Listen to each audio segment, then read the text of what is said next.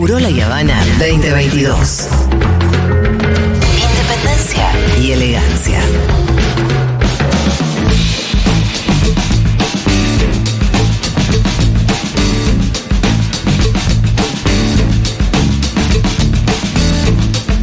Muy bien, está el señor Quique Viale, a quien ya habíamos saludado previamente. Claro que sí.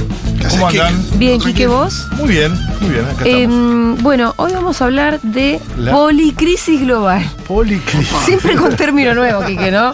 Por eso, O yo sea, quiero ya no traer sabemos cómo llamarle. Claro, entonces Porque poli. crisis quedaba chico. Crisis que da, pues sí, poli. No, en realidad porque suma varias crisis. Sí. Suma la crisis global social, Sí. de desigualdad, eh, la guerra con Ucrania y obviamente la crisis ecológica. Entonces, se está hablando, es un concepto nuevo. Yo trato de traerles conceptos nuevos. Me parece Acá, en esta columna hemos anticipado muchas cosas y otra que vamos a anticipar también son conceptos que se están hablando en el mundo. Como ah, recién hablamos que, un- que vamos a hacer dentro de poquito, una sobre ecocidio, que es un debate que se está dando a primer nivel en, en gran parte del mundo. ¿no? Cuando Incorpora- a primer nivel, ¿de quién hablas? y de organismos de derechos humanos Ajá. del mundo eh, en la ONU.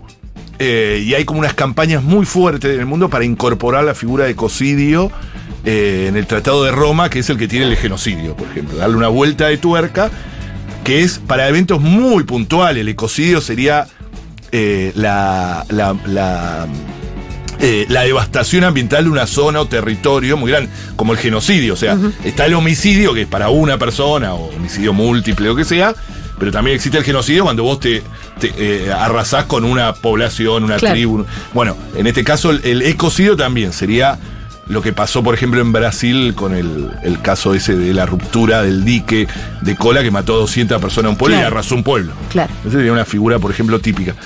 Eh, bueno, ese debate lo vamos a hacer, no lo quiero anticipar ahora. Pero. El del ecocidio. El ecocidio. Hoy estamos con policrisis. Hoy con policrisis. Pero qué, qué. A ver, nosotros estamos en la una era geológica, o por lo menos estamos abandonando, eso dice también gran parte de la literatura, que se llama Holoceno, ¿no? Que es una época caracterizada por la estabilidad climática, que duró aproximadamente entre 10 y 12 mil años, y permitió la expansión y dominio del ser humano sobre la Tierra, ¿no? Por la estabilidad climática, etcétera. 10.000 a 12.000 años. Bueno, ya hay como una especie, de, casi diría, de coincidencia científica Sí. de que estamos abandonando esa era y arrancamos una nueva era. Lo hemos hablado alguna vez, que es el antropoceno. Claro, lo leí Que- en tu libro, de hecho. Exacto. Que hay un debate ahí que uno dice, no, no, no es antropoceno, es capitaloceno. Claro. ¿No? Que es, es un lindo debate ese. ¿Dónde de se que- supone que empezó el antropoceno? y bueno, y ahí también hay, hay debates debate. sobre eso. Algunos hablan de a partir de la, de la década del 50, cuando la primera partícula de después de eh, la explosión de Hiroshima, Ah. eso es como lo ponen. Otros hablan de eh, más bien la revolución industrial, Claro. que tiene más lógica, es decir, que arranca ahí en realidad. Sí, cuando se quema de a quemar carbón. Exactamente, cuando se empieza a quemar carbón, empieza también. Pero bueno, ahí hay como unos debates de cuándo, pero sí sería en los últimos siglos, siglo y medio. Pero que se ha multiplicado y hay una coincidencia que en los 30 o 20 o 30 últimos años esto se ha eh, subido exponencialmente. Es decir, 20, ul- 20 o 30 últimos años, la, la- la, eh, las consecuencias de este cambio han subido. Se aceleraron. Aceleraron y aumentado eh, exponencialmente. Las características del antropoceno o capitaloceno, que está el debate ese, dice, no, no es el ser humano, sino que es el capitalismo el que ha creado esto. Pero bueno, ahí hay también debate diciendo, bueno, cuando la Unión Soviética era socialista, ta- también tenía altos índices de contaminación, más allá de, También es cierto eso. Exactamente. Entonces, dicen, no es solo el capitalismo, pero bueno, o sea, incluso la, la distancia, que tiene mucho que ver con la modernidad, ¿no? Que, eh, de la distancia del ser humano con la naturaleza, de, de colocarla fuera de nosotros. Eso es una creación de la modernidad, porque los antiguos siempre tuvieron una relación muy especial con la naturaleza y, de, y de coincidencia y de, y de ser parte de ella la modernidad, y sobre todo a partir de la, de la necesidad que tenía la sociedad de, de crear derechos individuales. Que eso también, la- el, eh, el derecho también tuvo mucho que ver con eso, de diferenciar la naturaleza y ponerla como un objeto de conquista nada más y dominación. ¿no? Eh, y eso también, y como fuente de recursos ilimitada. Esa lógica que aún se mantiene, es increíble, pero se mantiene, es para todas las teorías económicas, eh, coinciden mucho. O sea, obviamente que hay diferencia enorme, pero el capitalismo el socialismo eh, tiene la misma lógica sobre la naturaleza, por supuesto las diferencias son enormes, la distribución, etc.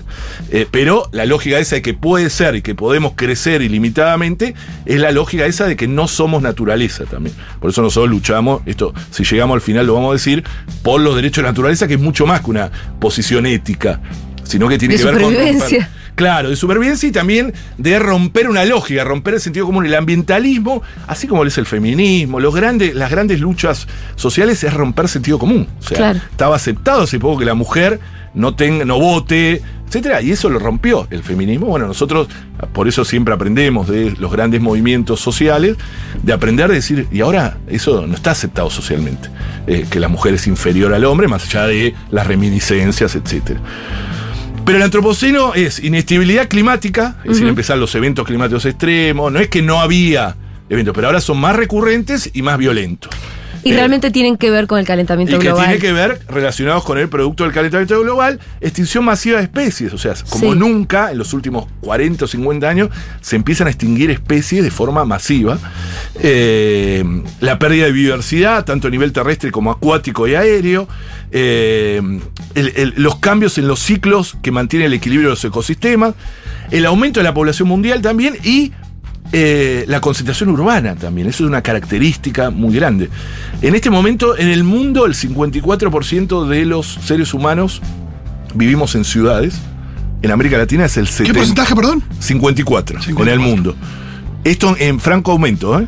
O sea, el año que viene va a ser más, porque se calcula un entre un 70 ¿Y y, un esto qué 80. efecto tiene en la crisis climática? Que estemos tan apiñados Bueno, primero eh, significa que estemos alejados, o sea, de, De la naturaleza. Exactamente, no solo alejados de la naturaleza, sino también de lo- las fuentes de, de comida, etcétera, que son eh, que se- eh, lo- las áreas no urbanas, ¿no? Entonces empieza una relación totalmente desigual. Y algunos hablan que el hecho más insustentable del ser humano son las ciudades, que no hay forma de hacer. ¿Cómo haces a México DF sustentable? Claro, que van a contaminar necesariamente este por cómo la están ciudad de pensadas. Buenos Aires, eh, Gran Buenos Aires, somos. eh, En el, en el área, en el AMBA, que es el 0,4% del territorio argentino, vivimos el 30% de los argentinos y argentinas. Es una locura eso, eso es una cosa que tiene mucho que ver, siempre lo hablamos, con el modelo de mal desarrollo del resto del país. O sea, un modelo de agricultura que expulsa gente del campo a las ciudades. Y tiene que ver con las concentraciones. Entonces, eh, no es casual que América Latina, que tiene el modelo extractivista más, uno de los más fuertes junto a África, el sur global, tenga las ciudades más delirantes del planeta. Igual que Asia. Pero en Europa no las tiene. Europa tiene ciudades eh, de, otro, de otra escala. América Latina tienes San Pablo, México de Claro. Bogotá, Buenos Aires, Buenos Aires, Gran Buenos Aires, digo, que son millones de habitantes.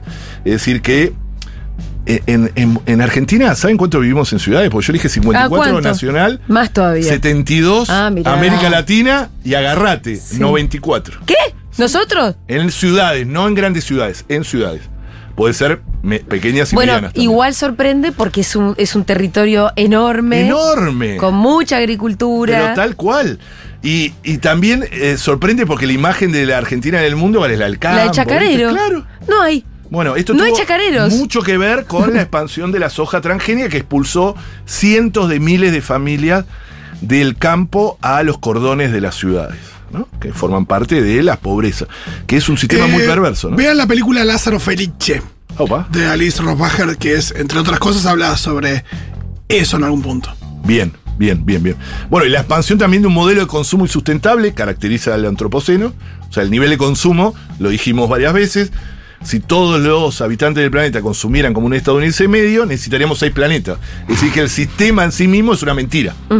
Porque para que alguien consuma así, necesitas que otros. Estamos en función de otros. Exactamente. Y el sistema es una quimera, porque te dicen todos tenemos que ser así, el desarrollo, como lo llamemos, pero no hay forma en realidad que lo hagamos. Esto lo contaba muy bien siempre Galeano, ¿no? Esto de la mentira, la quimera del, del capitalismo, ¿no? De que te dice, no, todos apuntemos a eso. Y en realidad no hay forma. No hay ninguna forma porque tiene límites. Sí, y hay algo muy loco que si uno lo piensa en términos de, de la cantidad de población, digo, el planeta está en condiciones de, de permitirle habitar a 7.000, 8.000 millones de personas. Claro. Claro. eh, de, una, de una forma, por supuesto. con- Distribuyendo todo, ¿no? Sí, con, con mejor distribución de, de recursos a lo largo y, y también con una extracción de, de los recursos más proporcionada eh, y más cuidada y por supuesto con recursos renovables, ¿no? Pero, Claro. pero no, no hay un problema con la cantidad de- Claro. que somos. Y, y con la cantidad de alimentos Eh, que podemos es más, producir. esto del tema de dónde entra la gente, la gente en realidad, si vos agarrás toda la población mundial, entra en. En, Claro. en una provi- en, Claro. en la mitad de una provincia de cualquier país. Claro. Digo, pues si pones una persona al lado de la otra. El problema es qué hace esa gente con los recursos. Exacto, bueno, que eso es- es lo que se llama metabolismo social. Otro concepto, Ajá. para que estoy en la facultad, ¿viste? Diciendo concepto. eh, pero es el conjunto de flujos de materiales y de energía que se producen entre la naturaleza y la sociedad. El aumento del metabolismo social ha sido exponencial en los últimos 30 años. Es decir, el- el- la necesidad de materia que necesitamos de la naturaleza, el celular que se cambia cada seis meses, cada un año. Eh, ustedes no, lo- o sea, lo saben, pero en Estados Unidos es así. O sea, se cambia el Sí, celular sí. todos los años y se tira al otro. Sí, el Eh, microondas, el el, microondas, lavarropa, la heladera. todo se, se- se- esa lógica. Sí, pensás que ellos no tienen. ¿Sabes qué, qué, qué cosa te lo te da cuenta de eso? Vieron que nosotros tenemos eh, locales de eh, reparación de calzado. Sí, allá no existe. Sí. Allá no existe. Claro. En Europa tampoco. No existen los No existe. locales. El zapatero. El zapatero, el local En como- Europa ahora hay una corriente de intentar eh, hacerlo porque tienen como una lógica distinta, pero en Estados Unidos seguro que no. Sí, sí, Yo sí. me acuerdo una vez se me- de viaje, creo que en Europa, se me, se me rompió el cierre de la mochila. No tenías cómo arreglarla. Increíble. Y pa- aparte nada, complicado, pues justo en la mochila, estás todo el día con la mochila. Claro, y el- nadie me lo arreglaba y creo que me tuve que comprar otra Sí, mochila. seguramente. Qué Bueno, y otra característica del antropoceno es el proceso de mercantilización que, afacta- que abarca todos los factores de la vida, ¿no? El agua, o sea, todo mercantilizado, todo tiene dueño o, o lo quiere tener. El agua, los bosques, las semillas, los diferentes ecosistemas e incluso las funciones de la naturaleza. La lógica del capitalismo actual es no solo te mercantilizo la abeja y la miel, sino también el acto de polinizar de las abejas.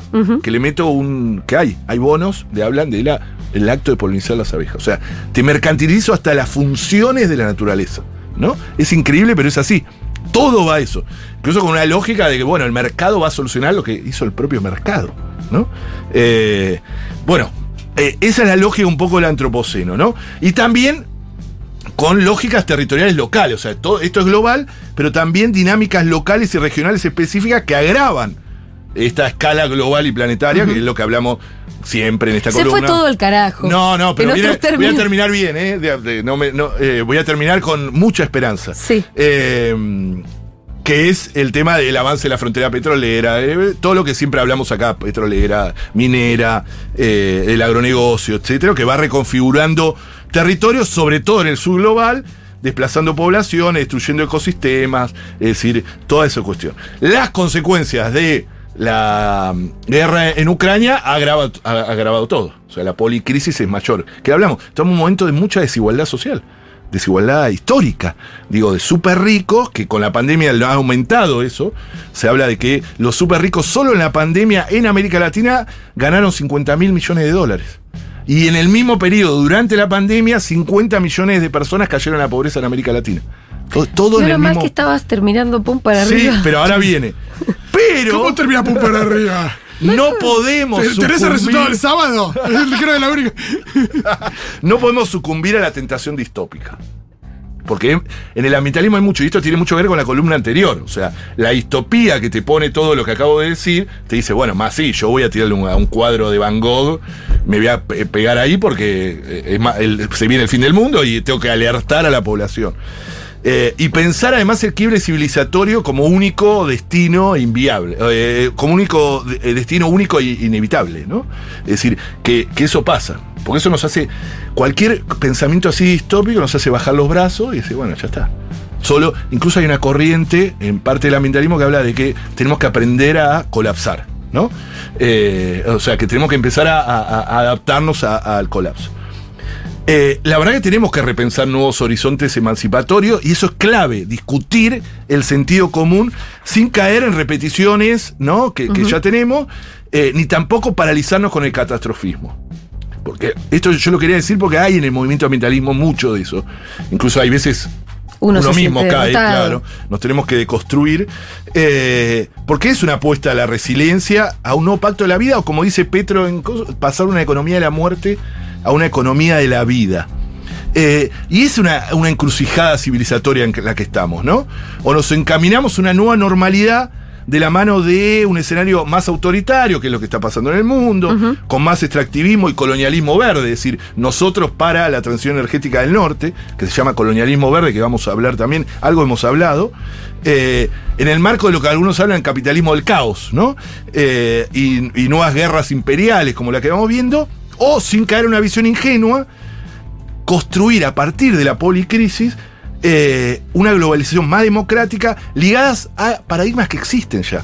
Paradigmas del cuidado, eh, el paradigma del cuidado que tanto el, feminismo ha hecho eso, eh, el reconocimiento de la solidaridad, la independencia, políticas públicas orientadas a una nueva agenda. Tenemos que discutir nuevas agendas desde los gobiernos. Algunos se están animando. ¿Nos armás una, una columna? ¿Vas cerrando Sí, esta? sí. Hace 10 minutos tenés que estar cerrando. Pero no quería terminar mal. No, ya sé, está perfecto. ¿Y nos armás la columna para, para ver qué es lo que está haciendo Petro eh, bien en concreto para la próxima? Vamos, hay muchas cosas muy concretas que Dale, eso Y está puedo bueno. proponer para hacer con Kiki algún día una columna conjunta bien larga, un miércoles que yo hago columna Sí. sobre cine distópico, porque Me mucho de lo que encanta, estuvo me encanta, hablando me eh, me Se hizo acaban de dar en- la mano. es un pacto. Gracias, Quique. Gracias, Nos vemos nos el vemos. miércoles que viene.